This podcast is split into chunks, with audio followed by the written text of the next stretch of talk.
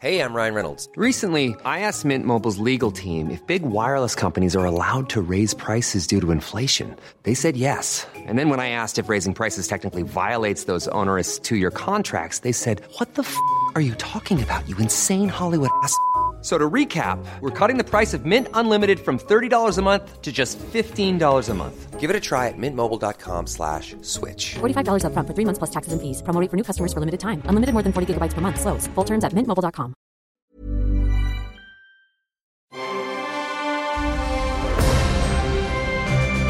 Logenplatz, der Filmpodcast mit Stefan Kuhlmann. Herzlich willkommen zu diesem Logenplatz-Spezial. Es geht um Slow Horses. Die zweite Staffel ist da, endlich. Und ich kann es schon verraten, die dritte und die vierte Staffel sind auch schon äh, greenlit, äh, wie man so schön sagt. Renewed, äh, wie äh, man gerne sagt. Und äh, ich freue mich wahnsinnig über diese Spezialausgabe. Wir sind hier in den äh, neuen heiligen Hallen von ähm, Apple Music. Das ist einfach im Soho, im Soho-Haus, Leute. Ihr könnt es euch nicht vorstellen. Die haben ja innerhalb der, weiß ich nicht, letzten zwei Wochen gefühlt hier mein Studio hingestellt. Das ist der absolute Wahnsinn. Ähm, aber der absolute Wahnsinn, sehr viel mehr, ist eben unser Logenplatz-Spezial mit Saskia Reeves und Dustin Demery Burns. Okay, ich äh, mache das jetzt weiter auf Englisch, Leute. Ihr könnt Englisch. Das könnt ihr doch, oder? Ja, könnt ihr. Dankeschön. Recap. A boss that hates your guts uh, and insults you. Staged kidnapping, um, bomb threat, secret emails, the Sons of Albion, Larry Curly Moe, Zippo.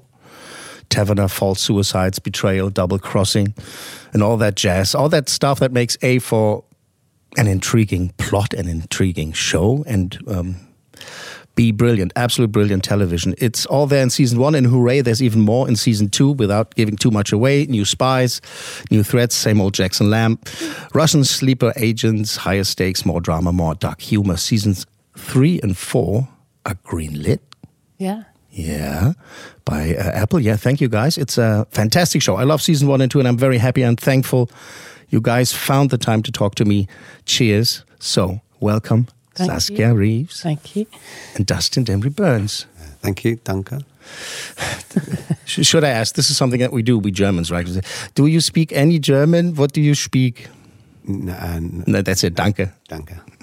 Sehr Und gut. alles klar.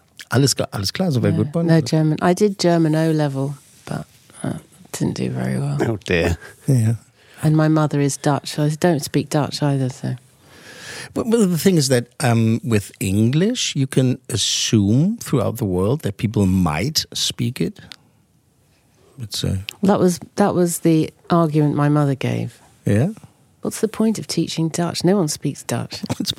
And I said so recently, Mother, if I'd spoken Dutch, I could be working in Holland now. There's a fantastic theatre director who's just set up a company in Amsterdam. yeah. I could be in that company. You could Mum. be in that company. It's never too late. yeah. Or you could also go to Pennsylvania. Why? The Pennsylvania Dutch. Ah, Okay, so That's that another won't, that won't be in the next one. No.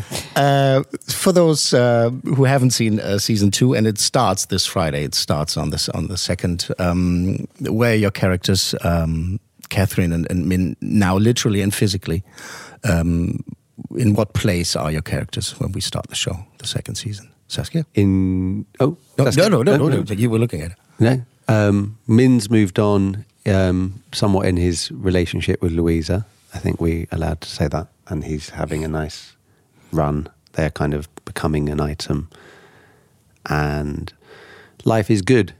Uh, He's still at Slough House, so she, and so that's not so good. But I think Min can sort of turn a blind eye to that. He's sort of accepting his lot. He's got a bit of a spring in his step. They've also achieved some good things at the end of series one, and that should make them mm. proud. But there's no sign of being taken back to you know mm. Park House. So he's enjoying his life um, with with Louisa, yeah, and it's given him a, a, a sort of newfound lease of life and confidence, and it's nice to see. But yeah, the job is still sifting through receipts and rifling through bins, and you know mm. taking laundry to the dry cleaners. The good life. The good life. The good life. And Catherine, uh, Yeah. she's still missing her boss, her previous boss, very much. Uh, she's dedicated to doing this job, regardless of how grim it is. Um, and she, I think, in this one, she really wants to be useful, and uh, I, I imagine the longer her sobriety continues, the more she needs to do something, and the more aware she is that she is very much sidelined and ignored. And I think she's coming to the point where she's like, no, actually, I can be, I can be uh, of use. what I find with the series is that the um, you know you have season one and season two, and it's like it feels the same, but it's all different, and this is what makes a good show that you have. You know, mm. you, you're not changing from from from from CG animation to to stop motion, but, but you know you stay in the same same realm. So I can't, you know, I think I I know movies and and and, and, and you know film and, and TV shows, but I can't really pinpoint what's the biggest difference in staying the same in this show? How do you what's you think what's the trick behind there? Well, they're all based, all the scripts, the series, as they call them, are based on the books. And so Mick Herron, who wrote the books, he's created this story, but you can actually pick up each book on its own. You don't have to read book one and two and three before hmm. you read, say, book four and five. Hmm. And I think they've tried very hard to keep that in these series. And so, series two, as opposed to series one, we're in the summer, for instance. Mm-hmm. We've got a different director mm. for all six. We're not in the office as much. There's a lot of stuff mm. goes on outside of the office. You see different parts of London. Mm. Um, so there is there are elements that are incredibly different, but with what we get is the chance to get to know these characters even more. And they have history and they have backstory, they have families, they have relationships. So there's there's much more to find out about them. And I think I think that's what's proving to be successful actually, in the way Yeah. they're being created. Um, uh, so all these questions are basically for the both of you. So you know, if it's um, feel free to say this. I can't be asked to, to answer that. Okay, but uh, I always wonder: um, Do you remember? that was a good answer. There, I That thought. can't be asked. Well, Where's my coffee? Where's my tea? yeah, that's that's a, yeah. I don't know. It's a good studio, but the, the, the catering is shit. Bells and whistles. Yeah. Yeah. Um, I, I'm always wondering. Um, do you remember when your? I call it the click moment when you when you understood your character when you when you knew who she or he is and you know you knew how to portray portray them. Was that something that you found out when you you know read it the first time, or there could have been a moment on set uh, where you just you stood there and you, you do a turn and then you just go like, oh yeah, I you know I got them. That's an figured now." interesting question, Yeah, isn't I- it? That's do a really do good. you I'm not sure. I'm trying to. It's a very good question. God, I'm it's really quite making me think. now. Sorry about that. Why? Because you need your coffee. No, no, No, that- 'cause of that that question. actors have click moments. I don't have click moments. it's tricky. Yeah, I don't think it's sort of like ah. I'm, I'm. I think you sometimes find a flow, don't you? And you might kind of just be really enjoying that scene or that exchange, and maybe you're not questioning it much, and it's happening naturally. Hence the flow, and maybe that sub- is the click moment without being really conscious of the click moment. It's almost like you're unconscious of what you're doing, so you're just enjoying it. Yeah. But that said, I think I my journey with Min journey, my journey with Min, my journey. Sounds like, Come with like a movie. journey. My journey with My Min. journey with Min sounds quite like a twee film. I'm not sure if I like this film. Oh. and I I auditioned, and you get the sides, but you're not really aware of the bigger picture. We didn't know the books, didn't know, I didn't get the whole script. You only get the sides, you know, just your hmm. scene. But immediately, I I think I kind of got an energy from him, and I sort of understood this slightly washed up, kind of you know, full of kind of regret and sort of in a sort of low part, point in his life, and so you immediately get those sort of clicks, um, and something clicked because I got the role, but then. Um, then getting the bigger picture and reading the first book just to get the context. I, I, I, I don't know if it ever really kind of it made sense, and it was just a gradual sort of um, progression of like getting to know the character. But like I say, I think certain scenes on certain days you just start really finding and getting into the skin of the character.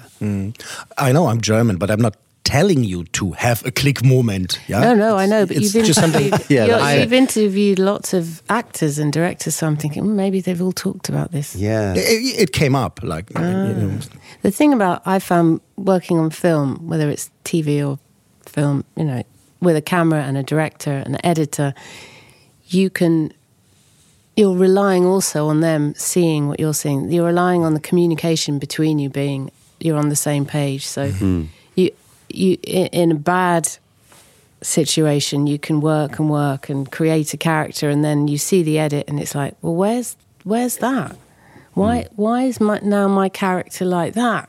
You know because they can cut around you. So when all the things I think about my character and I love playing her because I love physically inhabiting her because I really think there's she has a body language that's very different to mine and I really hmm. enjoy that and it's down to the type of shoes that I'm wearing. Sometimes you get influence from external things. I do anyway. Hmm. But if the Oh, no, I do direct- if- too. I do too. if the director and you aren't talking on the same page, you know they they they they need to look after some of that and put it. Hmm. They need to cut to blah blah blah blah blah. You know, hmm. you see what I mean. So Yeah. Mick describes Catherine in the books as being almost OCD. She's very organised, very neat, and I love that about her. I love the fact that you know she can she'll line up her files yeah. and she'll her desk is very organised. Because this is something you can grab on when you when you. well, it's find fun to pretend to be that yeah. person, hmm. Yeah. physically inhabit that person. So I'd go to a Filofax and I'd do it a certain way. Catherine won't; she's very organised. Now, if you don't focus that, if you don't use a tiny little bit of that in your cut or scene, if you're putting together Catherine on her own in the office, mm. you're going to miss that detail. Yeah. Because they're like, oh, I don't want to show that. So I'll, I, I, I'll be enjoying my props and doing all that, and then But do you think even if, say, when they've filmed it, they've done the scene, you've done these details and you've watched the cut and it, it's not in it, but do you think the fact that you in the moment were there in that place, whether they've got the detail of you filing or not, the fact that you found that click is portrayed and it carries across anyway? Do you know what I mean? One hopes so. One hopes so, yeah. Yeah. Oh, our teas are up. Coffee, tea, tea's here, coffee's here. Thank you very much. Uh, to warm me up a bit. Yeah. The, the funny thing is that you, um, when you mentioned that is that because um, my my my uh, MacBook right now is like this because I can read it better. But usually that would be like this, and I have this tick actually myself. My my wife is making fun of that. That you know I have a packed um, desk, but it's all organized. you know, yeah. organized in line, and I know exactly where this this Yeah, is. yeah. And so I was smiling at, I am smiling at stuff like that when you see characters having these these kinds of traits, and then- and then I'm thinking like, does this make it more fun? Like we just established. It's Oh fun, you yeah, know, loads of fun. Um, and fun. also the books are. We have so much given to us Mm. because Mick has written book after book. So I'll, I'm reading book five at the moment, for instance, just Yeah. for fun. And there'll be details about Catherine in there. And I go, oh yeah, I've forgotten about that. Or oh, that's a good one. Or Mm. or I'll be reading a book about somebody else.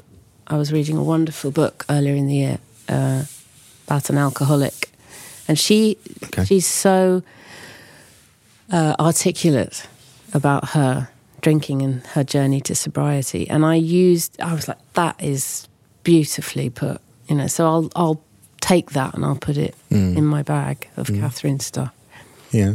um, Okay. for instance. Uh, let's stay a bit on set. Um, what I love is a good corpsing story. Do you have any? Because No, it, was with, very, it was a very dry experience filming this. There was no corpsing. Just There wasn't, was we there? filmed, we did our job, Yeah. we went home. No way. No, he's joking. I don't think I corpsed once. Though. No, I didn't. Sorry either. to give you well, a boring Catherine doesn't answer. smile very much, so I can't allow myself to do that. No, I've got no excuse because my character's a bit lighter. But I just, and I've got a comedy background, but I just didn't.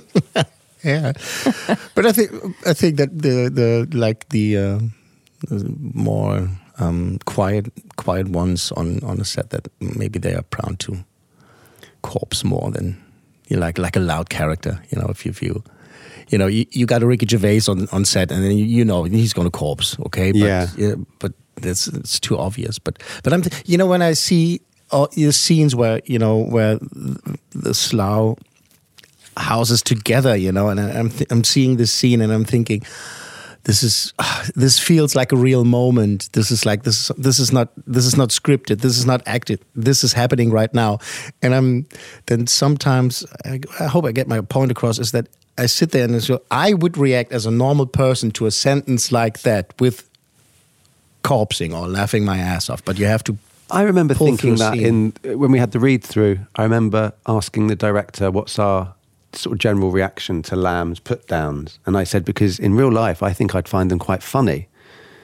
Do you, I don't know, you probably don't remember, but and I just remember thinking, I don't want to always sort of have to roll my eyes and sort of like you know, sort of hunch my shoulders and sort of walk out dejected every time he makes a you know like mm. puts you down. Because in real life, I think you can always see the funny side and the light and shade. And I was like, I want what is the tone? Because I, I wonder if now and again do we not is there not a smirk and a kind of eye roll like that? We're quite enjoying it especially if you're not on the receiving end of it. Yeah. you you you, you you're going to enjoy him you know tearing mm-hmm. You know river a new one sort of thing Yeah. um, and I think those scenes where we're all together, there's, you know, there's, they're, they're rare. There's a few of them, but they were very fun because it did feel like Yeah. sort of group of Oh, yeah. school children and getting told off by the headmaster.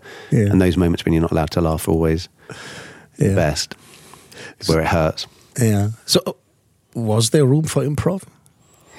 Yeah, well, yeah. I mean, um, no and yes. Gary, s- I, I think really think Gary set the tone for all that because he's a master of making you feel like he's just doing it in the moment, and he's also got funny bones. So, uh, and he has this truth thermometer. He he just knows himself. He knows how to make something believable. So he'll use the set, the world he's in. He won't go off script, but he'll make it feel like he can physically inhabit, do anything. And that was very, for me, hmm. very releasing. Hmm. So I started inventing stuff and doing little details that weren't necessarily. You realise that oh, I don't have to just hmm. do that and that on, as in the script. I can do loads of other stuff in between.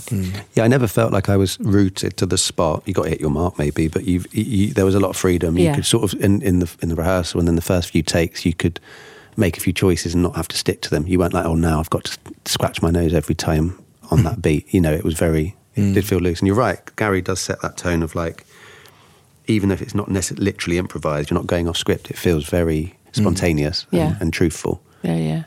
But I think going back to the humour and the, the the corpsing, I think there's an element to this series in one and two, which is their Englishness and their irony. Mm. And we don't have the same sense of humour as Germans. We, for instance, we there is nobody. I mean, nobody cracks a smile, but they say a lot of funny things. It's almost like a challenge. So I'm going to say something funnier than what you've just said, or mm. even more insulting, and I'm not going to laugh either. Mm. So there, there is a banter in that, mm. which is a very British way of being funny Yeah. and not laughing. And also, a lot of his insults, you don't quite know where he's going with them. Or maybe I'm just speaking for my character, but you're not quite sure where he's going. So you have to be on your guard as well as bat it back, or, you know. Yeah. And then also maybe some of them don't always land that well as well, which is kind of true because you know not everything you say is so crisp and perfect, and you know Yeah. perfectly Yeah. scripted. Sometimes even your put down might sort of not quite land. Yeah. the, the thing is that um, I've grown up with, with British comedy, I'd say. Uh, you know, across the board. We, of course, we had Mr. Bean here, but we also had. I knew- but but yeah, I'm sorry. knew, I'm I thought sorry. I was waiting for either Benny Hill or Mr. Bean. Uh, that's actually the next thing I was going to say, because Tommy we had Cooper? Benny Hill. But but when you see like Monty Python, you know, Yeah. which I which I th- that I loved more than anything else. Monty as a, Python. even as, as a kid, you know. Of course, I could laugh at the naked ladies uh, at the Benny Hill show. Try to produce that now. A Benny Hill show. No. Um, Well, even Fawlty Towers, which I think Yeah, is oh, yeah. masterful. It's very difficult to watch some of those episodes now. yeah. Because But we love that, and and I love the as a kid, even as a kid, I love because the, they're not PCs. what I mean. They're yeah, yeah, me too. Yeah, yeah. I mean, the the same thing that you could, you couldn't go there these days. It's Um, very fast moving taste in comedy. Like Yeah. I think five years is sort of quite a telling period of time where you look at you know TV shows Hmm. five years old, six or seven. It, they they date very quickly. It's Oh, like yeah. music comedy. I. Tommy Cooper, though. well, good. I guess maybe good comedy doesn't date. You know, it's always it dates, but it can sort of yeah. It's a it's a very tricky one. Yeah, I wanted to bring uh, bring up Cardinal Burns way later in the in the interview, but you know, Cardinal Burns. That's my comedy. Cardinal Burns. my comedy double act that I um, That you just to fill you in, Saskia. I, w- I used to have my own show on TV. so I'm not. I, I'm not. I didn't l- just land. Land this from job. planet. Land from planet. Gorb.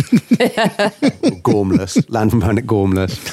I yes. What about what about it? Yeah, I wanted to to to ask if the if if the background in, in comedy is helpful for for for for things like this, where you have the combination of the combination of dark, like really dark humor and dark drama, and then you know, which is ah, I don't know. Maybe if you've got a background in comedy, certainly writing, you're maybe you've got a skill that you can maybe tweak a line, maybe sort of see a bit of an absurd mm. scenario play out. I don't know, but then usually it's not required. You're not really asked to turn turn up there and sort of give give your you know comedy. Yeah, yeah. I, I, I think usually good comedy and certainly what I try and do is like again it's truth. It's like you're not mm. playing something for comedy really, or at mm. least the best comedy I think. Yeah. And that why this works is because it's believable. It's a real life situation, and it's the sort of comedy juxtaposed with like the sort of the failure of them all and Yeah. the, the reality of their situation.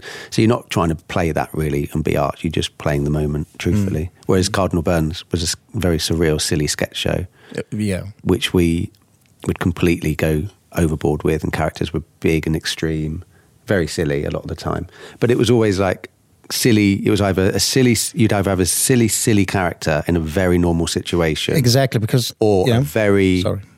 so the direct opposite of that, which would be A very serious character. a very serious character in a ridiculous situation. Mm. That was sort of like the, the that always seemed to be our. So there's always so one of those is always truthful. Do you know what I mean? Yeah, when when when when um, I was jumping up and down when uh, Martin and I set up this this interview, and she, my, my wife was just like, "Who who are you interviewing?" And I was saying, "It was Saskia Reeves," and and, and Dustin. And she was like, "Okay, uh, I know Saskia." Yeah, exactly. Who? I'm like, "Okay, I'll show you something," and I showed her ooh cake. oh wow! I showed her ooh cake because that was that's like such a moment where what you just described. You know, you have a normal situation that goes. So Saskia Bonkers. And Yeah. the listeners, Who Cake is a sketch where anyone who's been in that office situation, where someone just produces a cake, and then you just get a chorus of "Ooh, cake, ooh," and everyone because uh, everyone and this is relates to very very good. You're good at this. It relates to slow horses because it's um, office based, very mundane yeah, yeah. and it's just any break in the day or the monotony is so welcome. Yeah, yeah. So like anything that slightly alters the, you know, it's a bit of cake. All the all the office staff will jump up, get their plates, and you'll just, oh, cake. Whose birthday is it? Oh, I didn't know it was your birthday. Oh, it becomes this sort of cacophony of like kind of like birds all sort of pecking and like, and then the cake slowly just gets well very quickly gets devoured. And but our spin on it was everyone goes back and it, it lasts two minutes, then it's just back to your desk, cake. And then just everyone's got their empty plates or half eaten cake. And then an hour later, people start getting nosebleeds, people start going mad. and then it becomes this sort of horror film where people, like, ev- and everyone gets sort of tortured, Like really, like really, tortured through office. Um, Office supplies. office supplies. So like someone's staple gun to the wall, the ceiling. Someone's got their been drowned in the water cooler. Someone's got like a fire hose eyes- up their bum. Eyes gouged out with the. Oh, someone's had their eyes gouged out with drawing pins, and it, it just becomes really? So it, yeah. So again, it's that it's very normal, mundane, and that's I guess to, to not to make it all about me and my comedy show. Slow Horses is kind of that that marriage of really mundane, awful kind of what's the word drudgery of like just Exactly. working in an office, which so many people can relate to. Not that all office jobs are awful, but you know, Yeah. it's just sort of doing the same thing and sort of sometimes feeling that what you're doing is to no end and to no point, like rivers r- rifling through Yeah. bins all day just for nothing. But then that mixed with suddenly these bursts of high octane, like you know, life ch- changing, life altering, Hmm. you know, action sequences, Yeah, absolutely. Yeah, I, I mean, you have making a difference in f- Yeah. your your job counting suddenly. everybody can you know relate to to a boss that that, that you hate that hates your guts and and and then someone's brains get you know, blown. blown Yeah. You know, this is this is what what I like about the absurdity, and this maybe this is why I like Monty Python when you have like you have a moment and situ- and you re- maybe you remember the the episode where any sketch was happening, and in the sketch, if someone was on the phone, they would stop and say, uh, wait, I, "I'm a nine. And would just you know some, but throughout you know the whole the whole um, the episode. Um, do you think that only the British, as you know, somehow being the inventors of spy thrillers, could turn the spy thriller on its head, like you did with this? Because you did too. I guess it's. I think we did it. Mick does it very well, and we're good at it because maybe the type of humour we've got, and the. It's very sort of. I've seen spies, the spy genre, you know, hit the silly wall very quickly, like Austin Powers. That's- Yeah, oh, yeah. Yeah. But this is kind of the, doing this sort of office based, based sort of like you know mundane, like almost like Ricky Gervais's The Office meets um, sort of really low key, real, believable. I think yeah, we I think it is a British thing that we've yeah. done well, humor wise. Yeah. Yeah. Did you hear about the complete rip-off from The Office in Germany? Because it wasn't. No, It wasn't. There a- was- it was was- not an official one. They just did it. Oh really? They didn't and kind through of like the f- first uh, because I saw the German version first, and then I went to Australia back then. You know, I don't know, two thousand whatever it was. And my friend's like, "Oh, uh, um, you you have to watch The Office," and I'm like, "Yeah, I heard about that. They won a Golden Globe, right?" And he says, "Yeah." So I'm watching the first episode, and I was like, "Wait a minute, this is a German show. This is a this is the ripper from a German show." And It was the other way around. And through the first three, four episodes, um, there was nothing. No, uh, this is based on or blah blah blah. By the way, blah blah blah. That's risky. And, and after after fourth episode or something, um, someone you know told the BBC was like, oh, maybe you want to take a look at this. And then supposedly there was a, a phone call where the BBC said, "You can have this. We give you this, but." You have to Cost this much." acknowledge oh right, you have to at least and so it actually Right. said based on characters created by uh, Ricky Gervais and Stephen Merchant. that was generous of them. Yeah, I thought so too because they could have said, you know, uh, uh, They could have charged them so much Could have charged them a lot of could money or never sued have them. made another one. Yeah, yeah, exactly. Um, okay, why did I talk about that? Because uh, the yeah, office it- bay, office Yeah, meets, yeah. office meets Le Carré, as Rosalind says. Um, so, do you think that a boss like Jackson maybe brings you? Well, it happens in the show ish. Brings you to a point where you said, "I, I will do better because I have to prove this asshole wrong and and show him that I'm that I am better than this, or like he he's talking about me." Um, my relationship to Jackson, or Catherine's relationship to Jackson, is very different to everybody mm. else's because I'm a secretary. Mm-hmm. Even though I think Catherine is a better spy than anybody. Mm. Mm. That's a lot of the fun with I'm having with her. Um, I th- I don't know. What's what do you think Harper's I think he journey? his journey. I think he. There it is. it's again. tricky with him. Sometimes I, I, I kind of feel like he just sort of accepts his lot a bit too easily, and then he does. But he does show moments of, you know, what's the word? Hero, heroism. Heroism. Yeah, but You know, he, he, he go on. I I was going to say, actually, they're all covering up a lot mm. Yeah. of stress and misery. So, you know, underneath Min's story, you've got this family life, you've Yeah. got this tense relationship with his ex wife, his kids. You've got, you know, trying a new relationship. You've got so much going on underneath. With Catherine, you've got her day to day trying to stay sober. You've got, you know, trauma, mm. a lot of trauma in there, being bullied, how I deal with that, you know, mm. um, what what am I doing here? Mm. There's a lot of the reason they're there is because what's going on underneath. Actually, mm-hmm. they're all having to accept It's not just that one sort of mistake. That's no, that's like there's a that's lot the pinnacle. going. Of, They all have issues, hmm. And I think that's what makes them so satisfying to watch in another series, and hopefully another one and another one, because we we get to dig down and find out about these people a bit more. Yeah. fairly early on, I thought that your character might be the best spy of them all. That's fairly early on. That's that's what I thought. Um, this is very generic, and I hate to ask that, but I just have to because you you know after the first episode, I wanted to you know fly over there and hug the casting director because this is such a this is, it's the perfect ensemble. Of course, we can sit down and just you know devour it and just be like, oh, this is this is nice. But some people have to come up with this, have to have to decide who's in there and who's you know who's part of that ensemble, which is perfect, and I love it.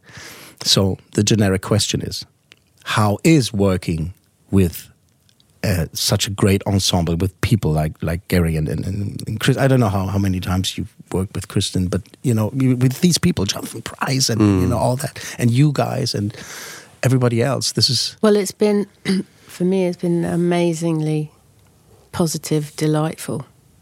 I love it. I love working with Gary. I only had one scene with Kristin. I wish I had another one. didn't have partly any. because, partly because the, they're two, two such very different women.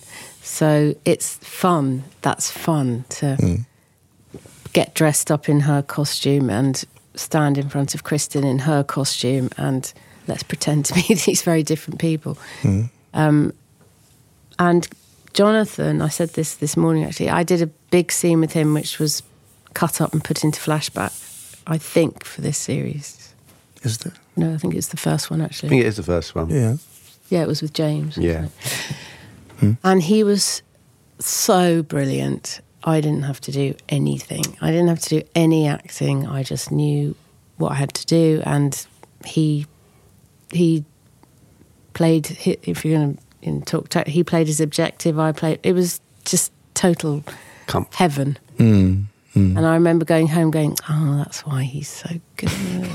That's why you're also he's good. so famous." But then I see it as like all of you. uh, For me, it's like I just stepped into a very good club. Hmm. And everyone's just, you know, Saskia, Gary, Jonathan, Kristin. Unfortunately, I don't have enough scenes with all of them individually, or like, or like many one-on-ones with you. I, I'm, I'm quite sort of siphoned off. Not, hmm. but I, I, luckily, I've got Rosalind, and it's kind of like that's its whole nice journey on its own, and she's great. And, and we get because we spend so much time together in our journey, and we develop as a, you know, our relationship develops. That's hmm. a bonus to that.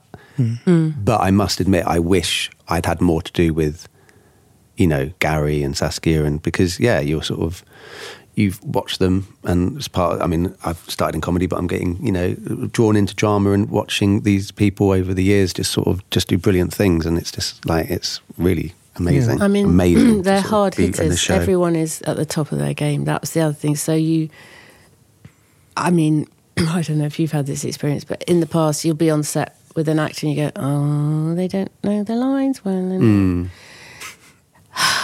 Probably most what people think of me. Oh, no, no, and you just you just think, "Oh dear." I find myself being very pissed off with the hams.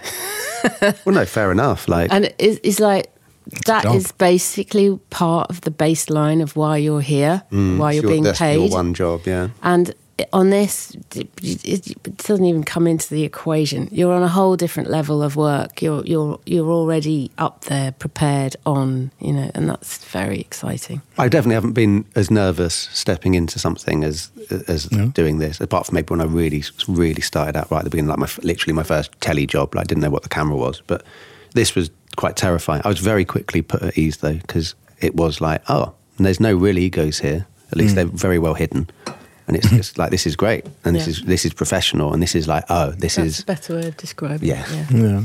it's very um, this is easy actually or it, it seems easier than and it's because you're lifted by all the people you want to work with you, you don't want to be the best person in the room ever do you Yeah. I, mean, I rarely think I have been but I think it's you know it's not about not being in your com- it, getting out your comfort zone it's just yeah you don't want to be you know sort of wincing at the other person's performance thinking oh I don't believe you that's not that takes you out of it doesn't it Yeah, well, well, I think it's with any job that you want. exactly. Want, you want to have, you know, colleagues that you know. someone's not filed done the filing properly You want people that know their shit. yeah Yeah. um, you know, and to to pick up on your French. Um, certain scenes pissed me off because Oh, I'm sorry, because Sean, I'm not no no no no no because because, because I'm thinking because I'm thinking I'm sitting there and this is uh, this is I think this is very German because um, I'm thinking why do German actors on on TV shows especially struggle to portray or perform a scene that feels as real as you guys do Oh, because like it- it's, Ger- n- like I said before, it's not written. It's not written dialogue to me. It's not. It's not something that is performed. It's some someone put up a camera somewhere, and there's some guys sitting in a room and uh, you know talking to each other with German television. And I'm sorry to slag them off, but you know they're not here. Um, you a lot, have a lot seen. of that's the writing, isn't it? Yeah, I was going to say, Yeah, and sorry. also the prep time. Sorry to interrupt you, but also television. This we are in such a fortunate position doing slow horses because we have artists of such quality as Gary Oldman and Kristin Scott Thomas, who are cinema actors Yeah. and theatre actors. I've seen both of them on stage. I've seen them in amazing. yeah, movies. sorry to interrupt you. I'm doing it anyway. Um, I'm going to interrupt you both. Yeah, Oh, there you go. But it's it's not. I'm not especially talking about scenes with them. You know, it's, no, it's no, I'm you talking guys. about the level Yeah. of writing. Okay, from okay. Dustin said, and actually, Sorry. this isn't really television. Is what my point was. Okay, sorry.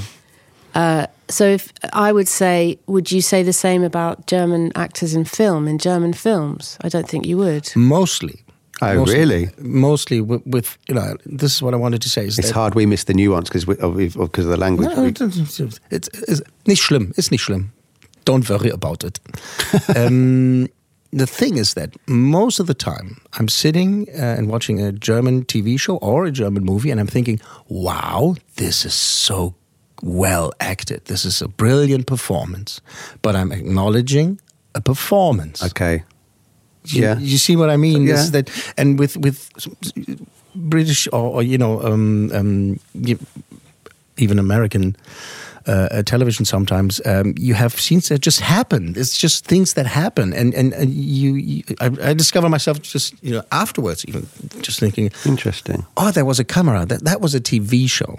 A bit exaggerated, Oh, okay. but this. I mean, I th- I think it is the the the the script, and I think it's the the depth of time that they've worked on these scripts, Mm. and the fact that the, there are books to back this up. There's a lot, a lot of work has gone into this. Yeah, the characters are so sort of real and drawn out that Mm. that does help. That depth does sort of allow you to not think this is a performance. I'm just watching someone real because they've just got layers and layers of history like a real person. It's not just this one-dimensional character on telly. And- but I guess you're, I think you're sort of talking about. It's more like the rhythms and the, the just literally like the sort. of... I don't know the, the way you're talking about these Ge- German actors, very broad, but like just being, it's a performance, which yeah, is it- strange. yeah, I'm just. I'm just? But they're going to hate you now. You're not, Yeah, you're not well, going to get an taste interview. thing. Most of Is the- most of them do. thing? Most of them do. them. No, no. It's, it's, it's, Do you think it's just a different taste?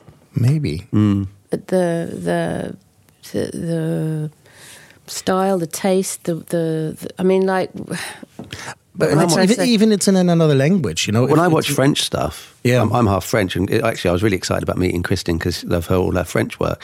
I really enjoy, you know, when you get often the, the film subjects are very just bourgeois, like you know, this is just middle class life in Paris or something, like having an Mm. affair. But in terms of performance and the acting, they're so it's it is like you say, it's you just sort of feel like you're just sort of a fly on the wall, Mm. and it's very satisfying sometimes to watch. But anyway, sorry. Okay, sorry, a- a well, I bit of a remember, do you remember point. Eurotrash? Yeah, of course. And I, I love that because you got to really see how, oh, Germans like those sort of jokes, French like those sort of jokes, Yeah. you know. And and I think there is there is a sort of a, an a unspecified way that different countries laugh at different things. So maybe you're just too continental. I'm a breakfast. Um, yeah, I think um, basically I'm. You're a croissant. Oh yeah. Are Um, you? Basically, I'm trying to pay pay, pay a, a compliment and, and saying this is this is fucking a job. So there you go. Thank you. Oh, thank I said you. No, we're, and we're not um, biting back, and we're defending German actors. No, but yeah, why would you? What's up with that?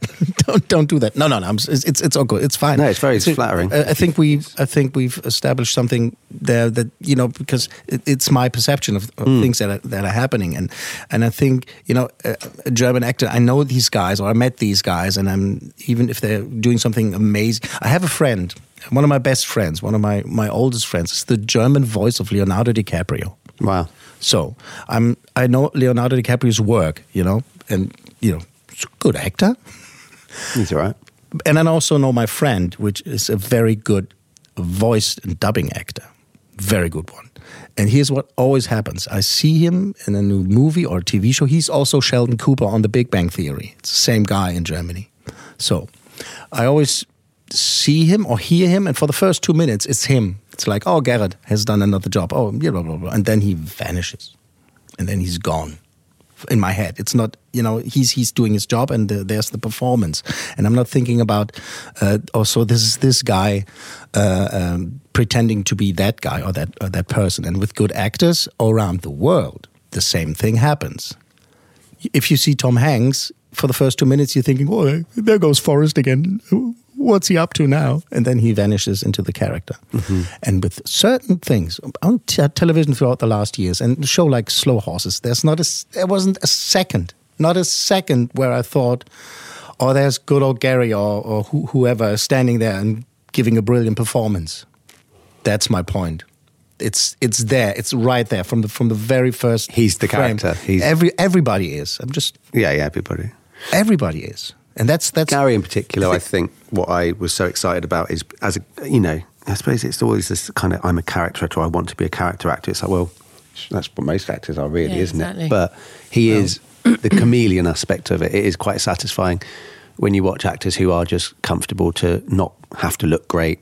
Not you know they mm. they're not. I guess that's the difference between like a star or like an actor, isn't it? Mm. And but Gary is someone whose career, if you look at like I don't know his theatre work like you do, but certainly like early Mike Leigh and like you know Meantime and like Sid and Nancy through to quite big fun performances in Leon through to like winning the Oscar for uh, Churchill. You just Yeah. think, wow, that's uh, that's quite an arc, and that's but that's always changing it up and always sort of not relying on your what we know of you as Gary because we're not quite sure. It's, it, it's it's always in there though, isn't it? Like when you're watching He's someone, very- there's, a, there's a, a light of. He's very funny, Gary. He is funny, yeah. He's very and he's Yeah. also got an amazing ear. So he his left ear is much nicer. No, he's he's uh, he's he he. so in the first series, I remember we, we were talking about corpsing, but we were on set and. Uh, on a, uh, we were actually on location, and he had this app where you could do somebody's voice, and it would turn you into that character. So he had Christopher Walken, Yeah. he had Robert De Niro, like a deep fake he thing. had yeah, Oh, he had Ray Liotta. Oh, that Yeah. wasn't him. I think that was someone else. and he it was hilarious because he would do these extraordinary voices. His good one at the moment is Peter Falk. So He is a very good mimic. We were doing that Yeah. at the screening, the premiere for Series One. We were sort of stood in the middle of the party doing our best Keith Richards or Mick, Mick Yeah. Jagger. and it's like, oh, this, is, and my wife was with me and she was like watching me and him just giggling and being Riffing, silly. yeah, and it, she was like, oh, that's, and it was like, yeah, that's, that is what this, that's what's great. That is really what's great. You're not just sort of like doffing your cap and going, it was such an honour to work with you. You know what I mean? No, If no, you're no, having you really are mucking about. really and then, mucking about.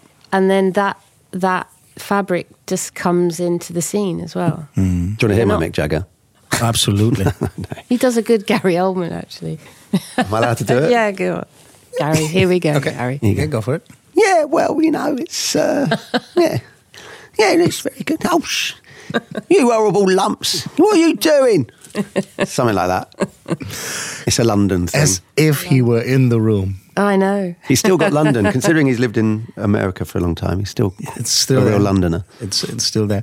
Um, you guys have been in some of the best things on television ever. Um, you know, it's, it's, it's Luther or, or Barnaby or something. You know, stuff like that, and which is you know ha- has its place. But you, You're sort of and I'm- looking. I, was, I think I'm- you're, this is more a question for Saskia. no, no, no. The thing is, um, the question itself goes to to both of you. But um, you've been part of one of the best things throughout the last twenty or twenty five years or whatever. Go on. because You've been part of Dark Crystal Age. Hey, Yeah. Dark Crystal. three or five minutes Okay, good. Three or five minutes. Okay. Dark Crystal. Dark Crystal, Age of Resistance. Yeah. And you've been a part of that. And it pisses me off because. Did you it- like the it- it- reinterpretation of it or whatever? You call no, it? no, I loved it. It Oh, was did? it was absolutely amazing. The whole thing was amazing, but it reminded me uh, of my biggest regret. This is where my question is heading. Because um, as a kid in 1981, 1982, when I saw the, the making of The Dark Crystal, the original one, Hmm. that was the moment when I decided whatever it is, whatever it's going to be, I'm going to do something in movies, in film, and I I just watched that all, over and over and over again. That was the film. That that was the film, and you were part of that series, and that reminded me. That's just my funny way of, of bringing the question up because the thing is that um, when I grew older, that that that was that was always a part of me that wanted to be a Muppeteer. I wanted to work with Henson. Uh, in you know in, in the workshop or wherever I, I would end up, and there actually was a couple of years later there was like this open casting call that they put out in Germany where they said, "Do you think you have it in you to be a Muppeteer? Come to London." And I never did. For Avenue Q, was it? I'm I'm not sure what it was. It was it was ni- early '90s something. Well, here's the thing. I got my equity card years ago because I became a member of the Covent Garden Theatre Company, and it was a puppet theatre company. And we worked with two guys who worked with Fluck and Law. You do you remember um, the uh, the uh, satirical program which we don't have anymore, which we should, Well, they they they turned all the politicians. Spitting image. That's it. Oh, right, yeah. So Fluck and Law did all those puppets, and we Okay. had two guys who'd worked with them. Yeah. And uh, we did two shows where we had the most amazing puppets. I was Margaret Thatcher at one point. I was also the Thought Police, which was three Margaret Thatchers in one little box on my head, and things like that. So yeah, I- puppet work. That yeah. sounds fun. Very Yeah, interesting. absolutely. No, but I- didn't go because I was too lazy or too scared or whatever. And this is something. If people ask me, "What's your biggest regret?" That's it's your- still to this day. I've met people from from from Henson. I met one of the original Kermits that took over after Jim Henson died, and I almost couldn't get through the interview. And I told him that story, and he and said, "This is one of my biggest regret." And was I crazy not to go? And he said, "This actually might have been this. Yeah, this is that was an idiotic thing to do or not not not to do." So my question was, or would have been, uh, do you have that? Any regrets? Uh, like a regret to to end on a damp, On a jolly note. on a yeah. jolly I know, yeah. Well, I have many regrets, but I don't want to think of them as regrets. Yeah, okay. because I don't like that burden on myself, and Mm. I think it's very hard on myself, so I don't do it. So I just say I made different choices, and everyone has. I also don't com- try and compare myself. So if I'm going off in a direction, I just keep going in wherever that takes me, whatever choices I made or make, um, because I think as an as a I don't know. It's a very interesting question because it's something I would avoid thinking about. As an actor as well, I think Mm. you're always comparing, or at least it's he, he- it's hard not to. Um, trajectory, your career. Why didn't I get that role? Why am I not doing that? And it is hard, but I think that is really important not to look over grass is greener. Why am I not doing that? Mm. You know, you're in. You stay in your lane. I should have done that. I should No, have done I've got so many jobs where I'm like, I wish I'd done that. I wish I'd said yes, or I wish I hadn't said no. It's just quite juicy, isn't it, when you hear about really famous films like Gone with the Wind or And with a I don't different know, casting. Yeah, so and so turned that down, or Paul Newman It's decided crazy. not to do that. And you can't imagine. It's like Eric Stoltz in Back to the Future. Imagine yeah. it not being Michael J. Fox. That's the one that always gets me. Yeah. but, Okay. Okay.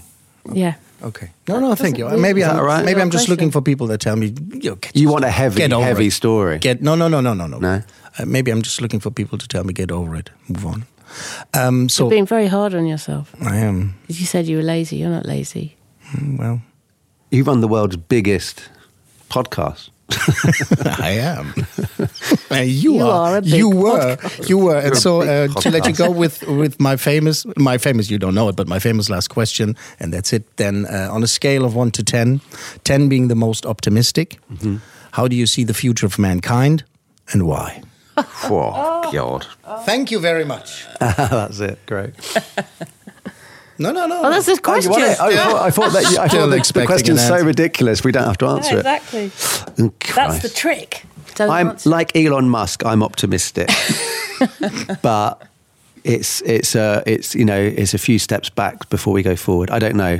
I, I kind of feel like to take. I've just been watching a documentary about Elon Musk, so he's very in my head. but it would be nice to spend a lot a bit a bit more time and resources and put these brilliant minds to slowing down global warming and everything before we maybe send us all to space. A bit of a balance I there. I agree with that. You know, let's not ru- let's not just all fuck off quite yet. Let's try and mend it. But I'm optimistic. I'm sure we can reverse some stuff. But that just sort of makes me feel better about when I fly. Okay. Okay. I sometimes I think if I was living in 18th, 17th century London, would I th- still think the same? As life is pretty tough, and you know, oh my god, we're all doomed. I mean, for instance, knife crime. Knife crime really worries me in London and upsets me. But then, how dangerous would it have been if you were a 16 year old in the streets Exactly. of Victorian London? Having said that, climate change is massively worrying. Yeah. But um, I don't know. But we're not here to talk about that. No, we're here to promote a. TV show. Yeah, and, and and you have. It's okay. So I'm hearing a ev- seven, eight, and I'm hearing a Yeah, that sounds all right. yeah as well. Yeah. Okay, there you go. Thank you guys. Thank, Thank you very you. much. That was Thank you very much. that was not too shabby. Hey. Vielen Dank an Saskia Reeves und äh, Dustin Denry Burns. Und äh, Slow Horses ist die Show und die zweite Staffel ist da und die dritte, die vierte werden auch kommen. Es war einfach fantastisch. Vielen, vielen Dank an Apple und äh, vielen, vielen Dank fürs Zuhören. Logenplatz, der Filmpodcast mit meiner einer. Dankeschön. Äh, bis zum nächsten Mal. Ich muss los. Logenplatz, eine Produktion der Podcast 1 GmbH.